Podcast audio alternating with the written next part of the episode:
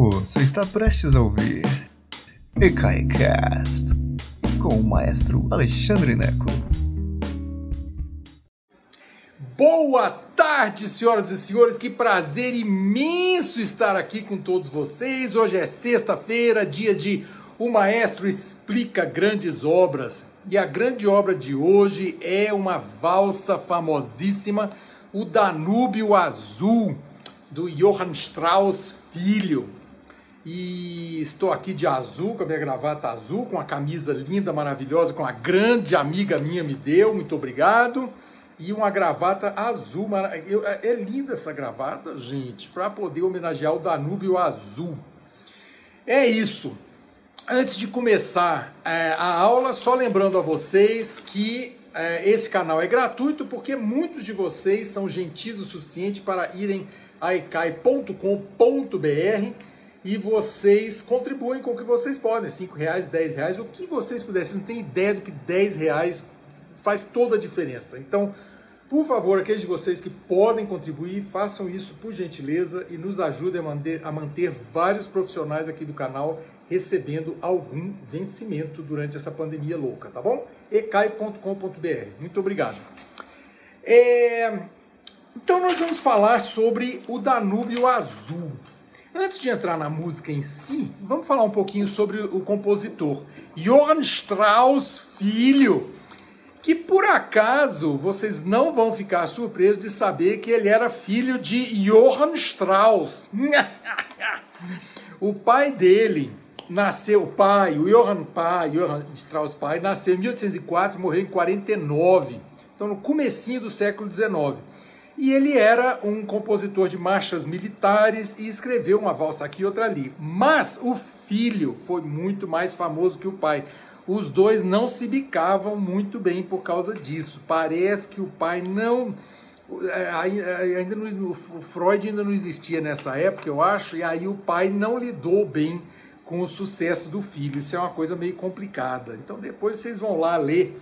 Né? Porque é a mesma, olha que interessante, né? Pensando agora tem o, o Alexandre Dumas, pai e filho, escritor, né? escritores é, franceses. O pai era o de capa espada, então o Conde de, o Conde de Monte, Monte Cristo, a Corcunda, Corcunda de Notre Dame, é não, gente, estou misturando tudo. Corcunda de Notre Dame é do Vitor Hugo, eu acho. Mas é, o, o, é os Três Mosqueteiros, né? O, o, Conde de Monte Cristo. Então, o Alexandre Dumas pai é capa e espada. Não tem nada a ver com isso aqui. Mas, é, na verdade, é o século XIX, esse século do romantismo.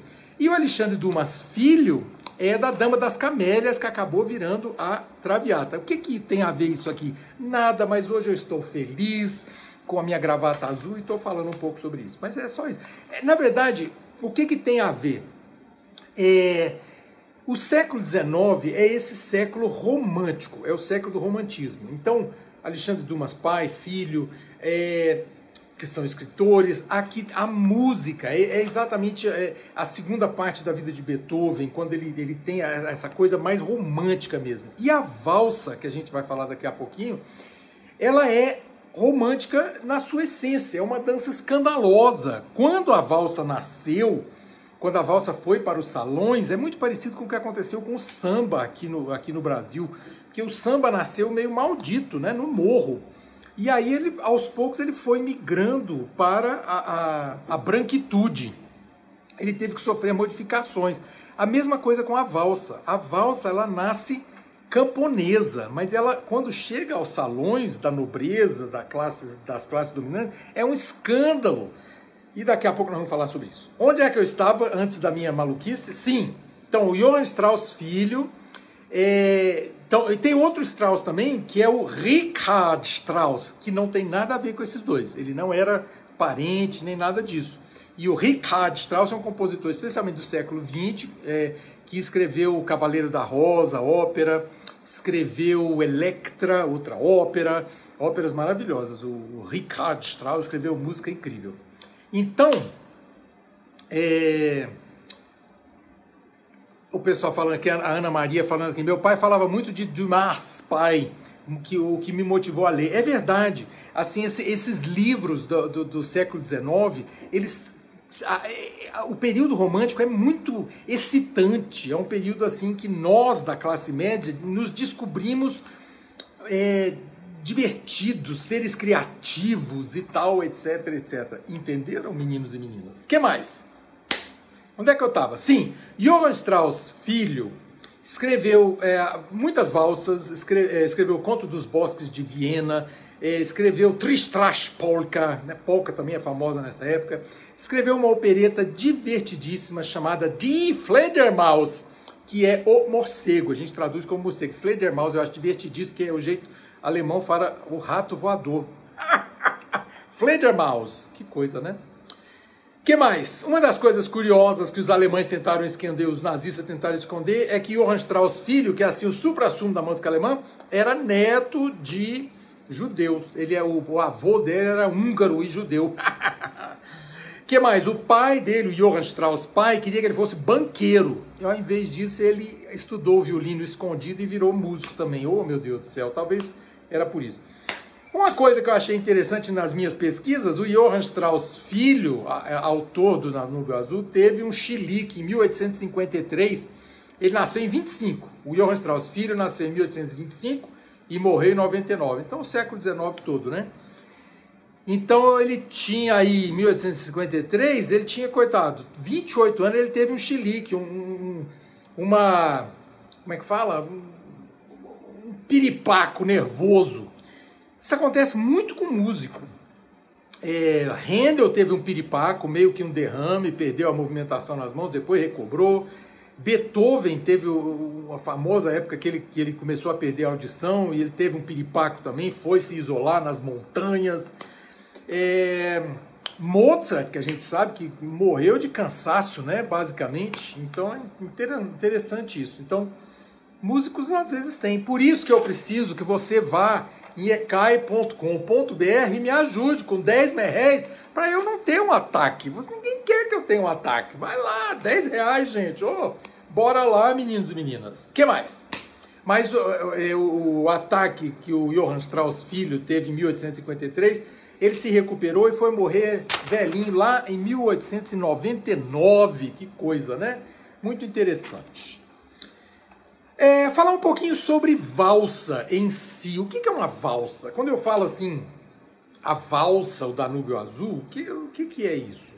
Valsa é uma dança é, em três, é uma dança ternária. Vamos, simplificando, ok? Porque não é sempre, não, mas basicamente o que, que acontece? Eu posso contar uma valsa assim: um, dois, três, um, dois, três, um, dois, três, um, dois, três só que você vê que a minha mão, intuitivamente, eu não pensei nisso, mas a mão, intuitivamente, ela está fazendo o quê? Um, dois. Um, dois. Porque quando você dança a valsa, você faz isso, né? Três, pa, três pulinhos para cá, três pulinhos, então você faz um, dois, três, um, dois, três, um, dois. Quem já dançou valsa, é uma delícia. É uma delícia dançar valsa. Eu piso nos pés às vezes, de vez em quando, mas eu gosto de dançar valsa. Então você faz um, tan, tan, tum, tan, tan, tum, tan. Isso que eu estou fazendo aqui, essa brincadeira, é um binário composto. Por que, que é binário, meu Deus? Um, dois. E por que, que é composto? Um, dois, três, um, dois, três, um. Então, esse ritmo, um, dois, três, um, dois, três, é um seis por oito. A gente chama de seis por oito. Seis colcheias dentro de um compasso, ok? Então é um, dois, três, quatro, cinco, seis. Um, dois, três, quatro, cinco, seis.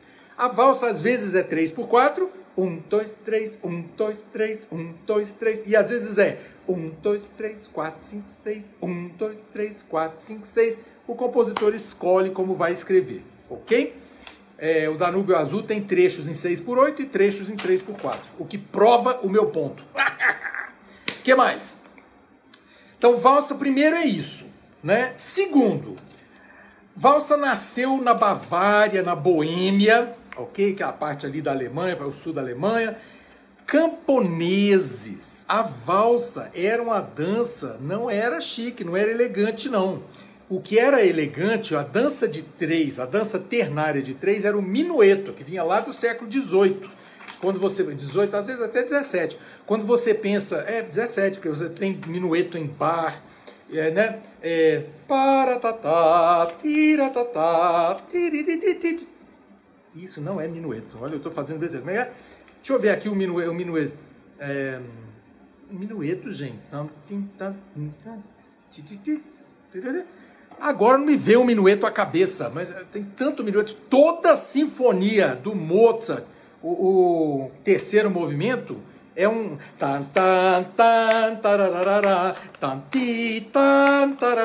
é um dois três um tararara um dan tan tan tan tararara você vê o minueto ok o minueto era a dança elegante o minueto era a dança elegante a valsa era a dança camponesa, gente. Dança camponesa. Quando a valsa entrou no salão da, da burguesia, foi um escândalo.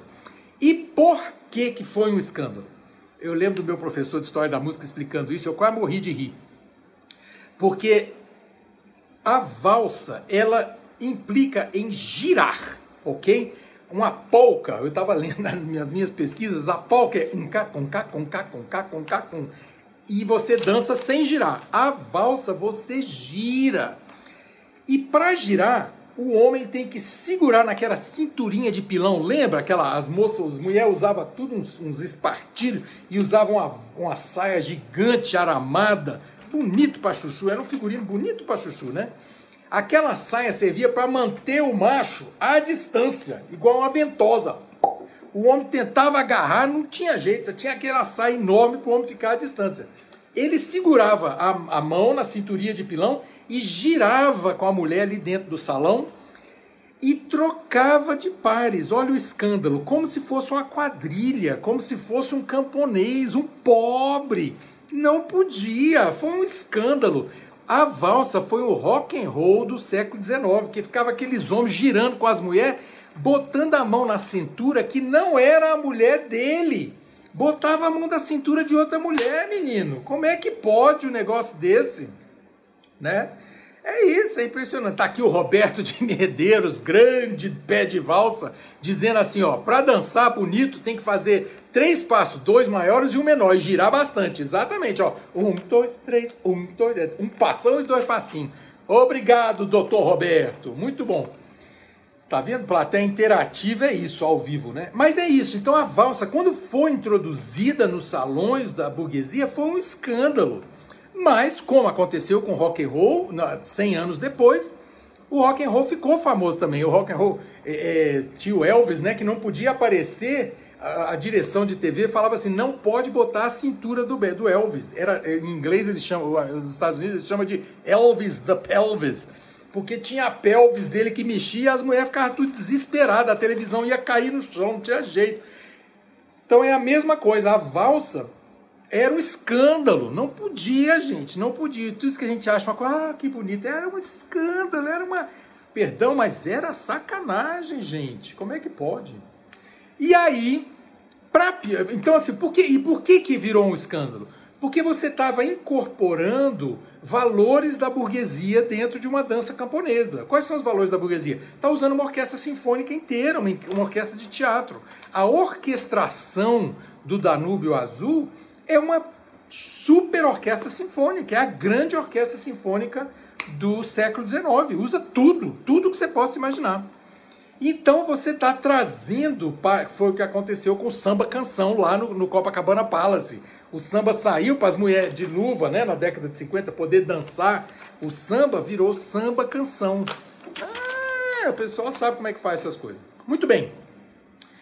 E aí, especificamente sobre o Danúbio Azul, que chama em, em, em alemão An der schönen blauen Donau é, a, basicamente assim, as margens, né? As margens, assim, as margens do belo Danúbio Azul. Anderson no belo Danúbio Azul, algo assim, né?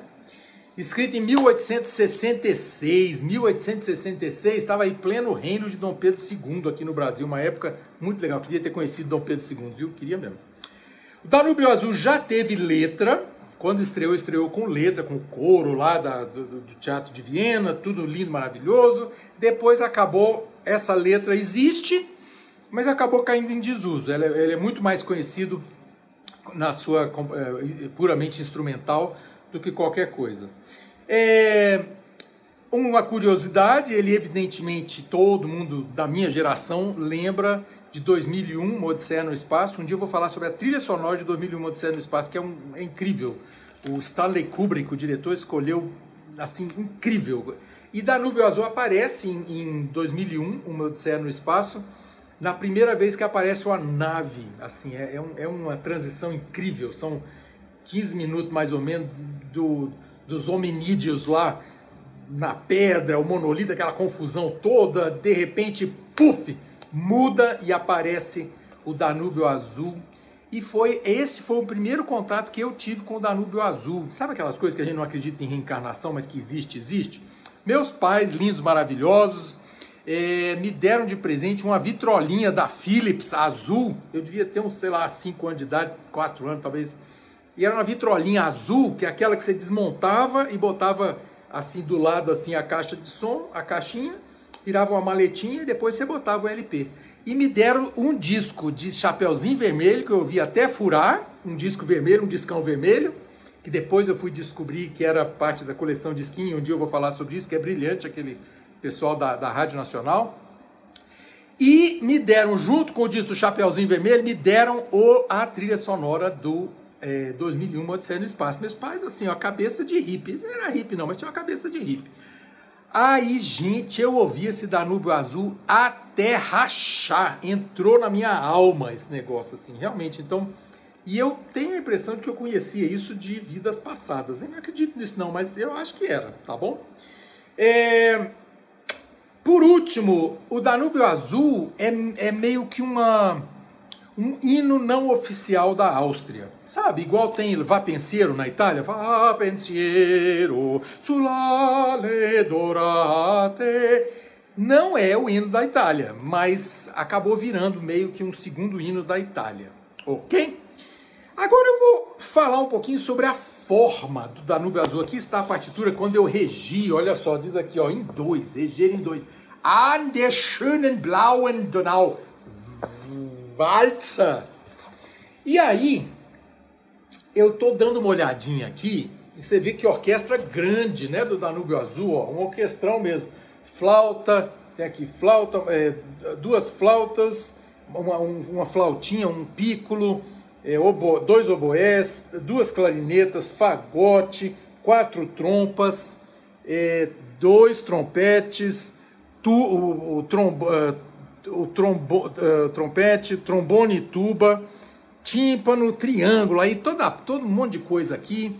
É, da, da, percussão, harpa, claro, né? Prim, prim, Danúbio, avrum, crim, crim, a harpa, Violino 1 um, violino um e 2, bratscha, que em alemão é viola, violoncelo e contrabaixo. Né? Tá aqui a partitura toda. E aí, qual é a forma de Danúbio Azul? É, hoje, a, hoje a palestra é meio assim para qualquer lado, mas eu estou animado, é sexta-feira, eu estou feliz. E aí o que, que acontece? Danúbio Azul ele tem uma introdução e depois, como acontecia em muitas valsas, esse é o nosso dever de casa hoje. A minha análise hoje da forma eu quero que vocês descubram outras valsas que têm esta forma. E qual é a forma? Tem uma introduçãozinha e depois ele repete várias sessões diferentes. Como assim, Alexandre? O que é uma sessão? Uma sessão é assim, é uma parte que soa de um jeito, é um material que soa de um jeito e aí de repente ele soa de outro jeito. Para nós, para nós pobres mortais que não somos músicos, você pensa, por exemplo, no refrão de uma música, né? Quando aparece é, o refrão é outro material. O refrão é aquela parte que, que repete. Então aquilo ali a gente chama de refrão, é como se fosse um, um pedaço diferente da música. O músico, quando ele vai analisar uma música, ele fala assim: ah, aqui está o primeiro material. Né? Por exemplo, é, uh, se essa rua fosse minha, se essa rua, se essa rua fosse minha, eu mandava, eu mandava ladrilhar com pedrinhas, com pedrinhas de brilhante para o meu, para o meu amor passar. Não tem uma segunda estrofe, tá? Se eu deu morrer o coração, porque não é tem uma coisa assim. Isso que parece uma besteira, tipo, ah, são duas músicas. Então, a gente, nós músicos chamamos de A A, quer dizer, a música tem o tema A, se eu roubei, se eu roubei seu coração, é porque tu roubaste o meu também. Se eu roubei, se eu roubei seu coração, é porque, etc. Então, você repete o material. Parece uma besteira, porque eu estou falando de uma cantiga de roda, uma cantiga de niná. Mas toda música pode ser analisada dessa maneira. Se você for na enciclopédia musical ECAI, você olha, por exemplo, a forma sonata, você vê a forma eh, tema e variações, rondó, são formas. E a valsa, ela tem uma, uma forma que acaba repercutindo quando vem para o Brasil as valsas. Tu és divina e graciosa, estátua majestosa do amor por etc. esculturado. Eu acho que é uma coisa assim, né? Uma letra que eu esqueço, que é uma letra longuíssima. Essa valsa, a rosa de Pixinguinha, do século XX já segue essa forma de, de sessões que são repetidas. A repete B, repete C, etc. Ok? Então o que, que acontece aqui? E o, o dever de casa é descobrir outras valsas que tenham essa forma. Nós temos uma introdução, ele começa com a trompa, né? Os violinos estão só fazendo tic tic tic tic tic tic tic tic. É bem lento, ainda não é uma valsa.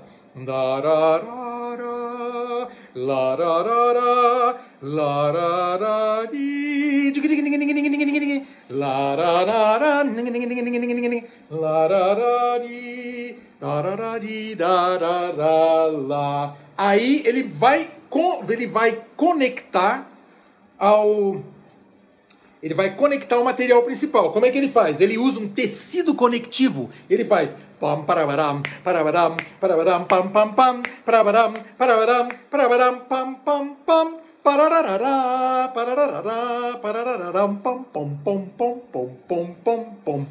Pizzicato nos contrabaixos, ó. Plum, plum, plum.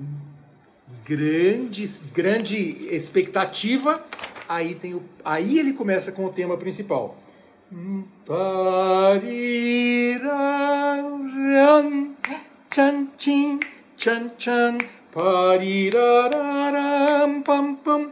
Como que ele faz isso? O contrabaixo, olha que interessante. O contrabaixo está aqui embaixo. É isso aqui, ó. É isso aqui que eu botei baixo aqui, B. Então o contrabaixo faz pom, pom, pom, pom, né? O contrabaixo faz pom, pom, Bom.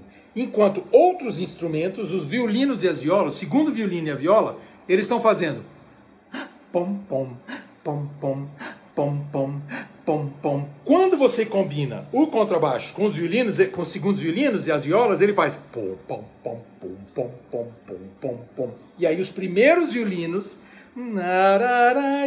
junto com o oboé e o fagote. Aliás, a trompa e o fagote. Então, a melodia está lá em cima e aqui embaixo a gente tem pum, pom, pom, pum, pom, pom. Então, a primeira, o primeiro tema, a primeira valsa é essa.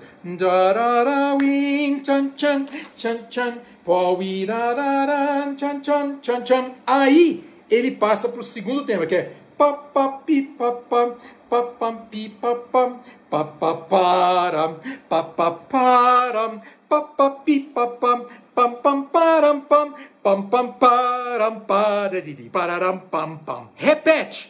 Bum bum beatum bum bum bum bottom bum bum bum bottom bum bum bottom pam pam pam pam pam. Pam pam param pam. Pam pam piram pararararan tan tan. Segundo tema. Pam pam pam pam. Pam pam pam pam pam pam pam pam pam pam pararam pam pararam pam pam. Repete pam pam pam pam pam parirauam pam pam pam pam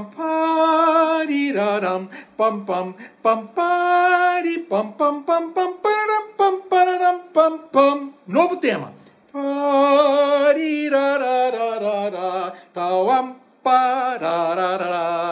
Pauirarararara, taran, taran, tara. Repete. Tati, entende? Então ele vai. Taram, taram, pampirarara. Entende? Então o que eu quero que você preste atenção e ouça versões diferentes de Danúbio Azul é ver o que, que cada maestro decide repetir e o que, que ele não repete. Isso é interessante porque é parte da tradição da valsa. E por que, que repete tanto? Para que essa repetição toda? Para que, que servia a valsa, meninos e meninas? Para dançar. Então, você criava um, um, você imagina, você tem 5 minutos de material musical, repetindo tudo, você tem 10 minutos de material musical. É como um DJ pensa. Ele precisa de tempo. Deixa o povo lá dançando no salão. Então era uma questão prática. Ele repete sem parar. Em concertos, muitas vezes você não repete tanto. Porque fala assim, eu vou ouvir de novo esse negócio, se bem que isso aqui é lindo de morrer, né? E aí ele repete, repete, repete 500 vezes e no final ele volta ao tema